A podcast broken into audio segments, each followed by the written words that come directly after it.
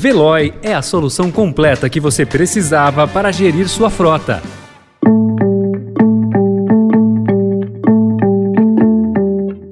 Olá, seja bem-vindo, seja bem-vinda. Começa agora mais uma edição do Notícia no seu Tempo. Esse podcast é produzido pela equipe de jornalismo do Estadão para você ouvir em poucos minutos as principais informações do jornal. Entre os destaques de hoje, São Paulo e Goiás se antecipam e cortam ICMS sobre a gasolina. Ribeiro tentou nomear pastor para cargo no MEC e ignorou servidores. E o bicampeonato de Ana Marcela nos 5 quilômetros do Mundial de Esportes Aquáticos.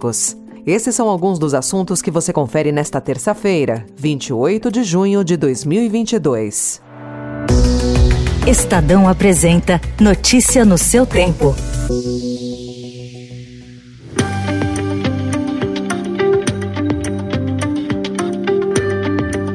Em linha com a lei sancionada pelo presidente Jair Bolsonaro, os governos de São Paulo e Goiás anunciaram a redução da alíquota do ICMS sobre combustíveis. Em São Paulo, o tributo caiu de 25% para 18% e vale apenas para gasolina. A expectativa do governador Rodrigo Garcia é de uma queda de 48 centavos no preço do litro. Goiás estendeu o corte da alíquota para 17%, também para outros combustíveis, energia elétrica e telecomunicações. A projeção é de que o litro da gasolina fique 85 centavos mais barato e do etanol 38 centavos. O ICMS virou um ponto de atrito entre governadores e Bolsonaro. Os estados sustentam que a medida vai tirar recursos de programas em diversas áreas, como disse o governador de São Paulo.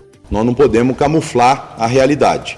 O ICMS não é e nunca foi o vilão do preço de combustível nesse país. Nós temos uma política de preços que é da Petrobras, que é nacional, portanto, o governo de São Paulo aplica essa redução nas alíquotas, comprometendo investimentos na saúde, na educação e outras áreas, com o objetivo de fazer e de dar sua contribuição ao país nesse momento onde o preço dos combustíveis contribui muito para o aumento da inflação e contribui muito também para a diminuição da renda das famílias paulistas. Os secretários de Fazenda vão se reunir hoje com o ministro Gilmar Mendes, do STF, para discutir o assunto.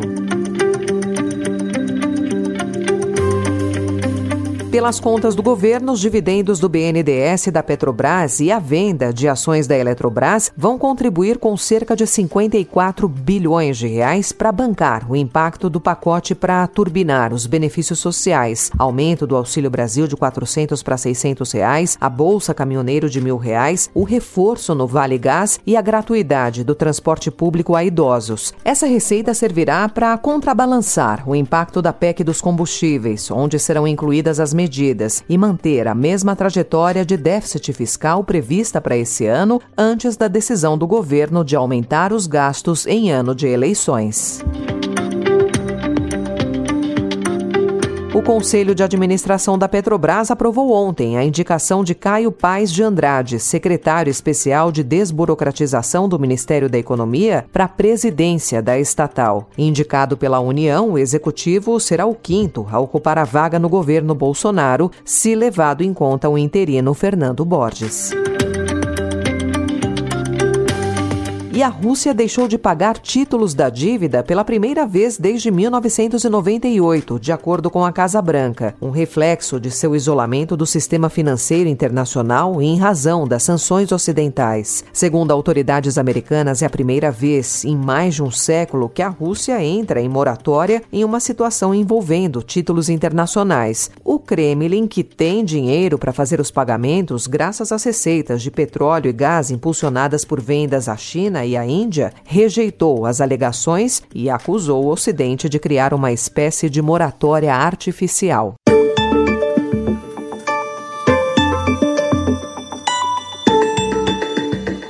Na política nacional, investigado por corrupção, tráfico de influência e outros crimes, o ex-ministro da Educação, Milton Ribeiro, tentou dar um cargo para um dos pastores que operavam o gabinete paralelo no MEC, descoberto pelo Estadão, e ignorou alertas de funcionários sobre o comportamento estranho de Arilton Moura e Gilmar Santos, segundo depoimentos de servidores à Controladoria Geral da União. Os pastores não tinham vínculos com a administração pública nem com o setor de ensino e facilitavam negavam o acesso de prefeitos ao então ministro. A relação de Ribeiro com os religiosos era tão próxima que no ano passado o então ministro quis nomear Arilton Moura em um cargo no MEC. A defesa do ex-ministro sustenta que nem o aliado do presidente Jair Bolsonaro, nem ninguém tinha ou tem poder para favorecer pessoas, cidades ou estados, porque há todo um procedimento formal que regula o andamento e a avaliação dos benefícios pretendidos.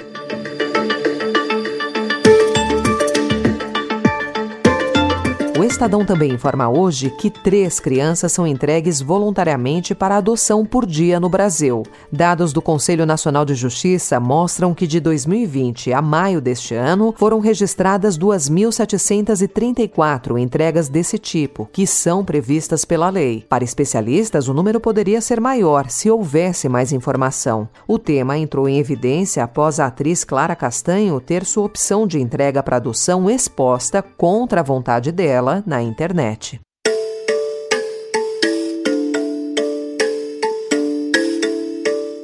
Agora esportes. Eleita a maior atleta do Brasil, Ana Marcela Cunha levou mais uma. A campeã olímpica em Tóquio no ano passado confirmou a boa fase ontem, ao garantir o bicampeonato dos 5 quilômetros de águas abertas no Mundial de Esportes Aquáticos, que está sendo disputado em Budapeste, capital da Hungria. Assim, ela conservou o título conquistado há três anos, na Coreia do Sul. Eu acho que é muito incentivo e oportunidade que está sendo dada para a natação feminina, a igualdade que está sendo dada para essa nova geração é muito bom ser uma menina que tipo, todo mundo olha e, e, e tem objetivos também e acredita que pode chegar lá. Notícia no seu tempo.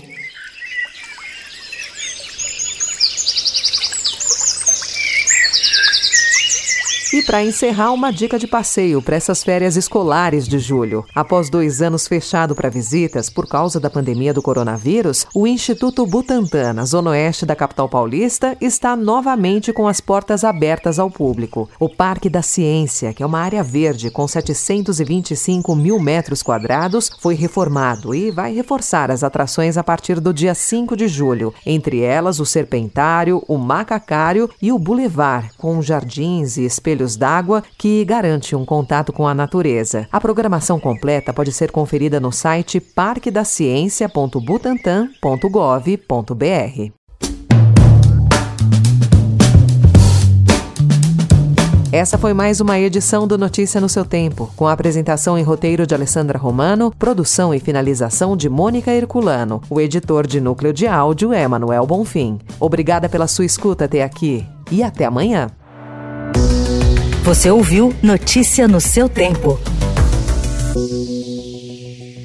Procurando a rota mais inteligente para gerir sua frota? Veloy é a solução completa que você precisa. Acesse veloy.com.br/empresa e descubra um caminho prático e eficiente para a gestão da sua empresa.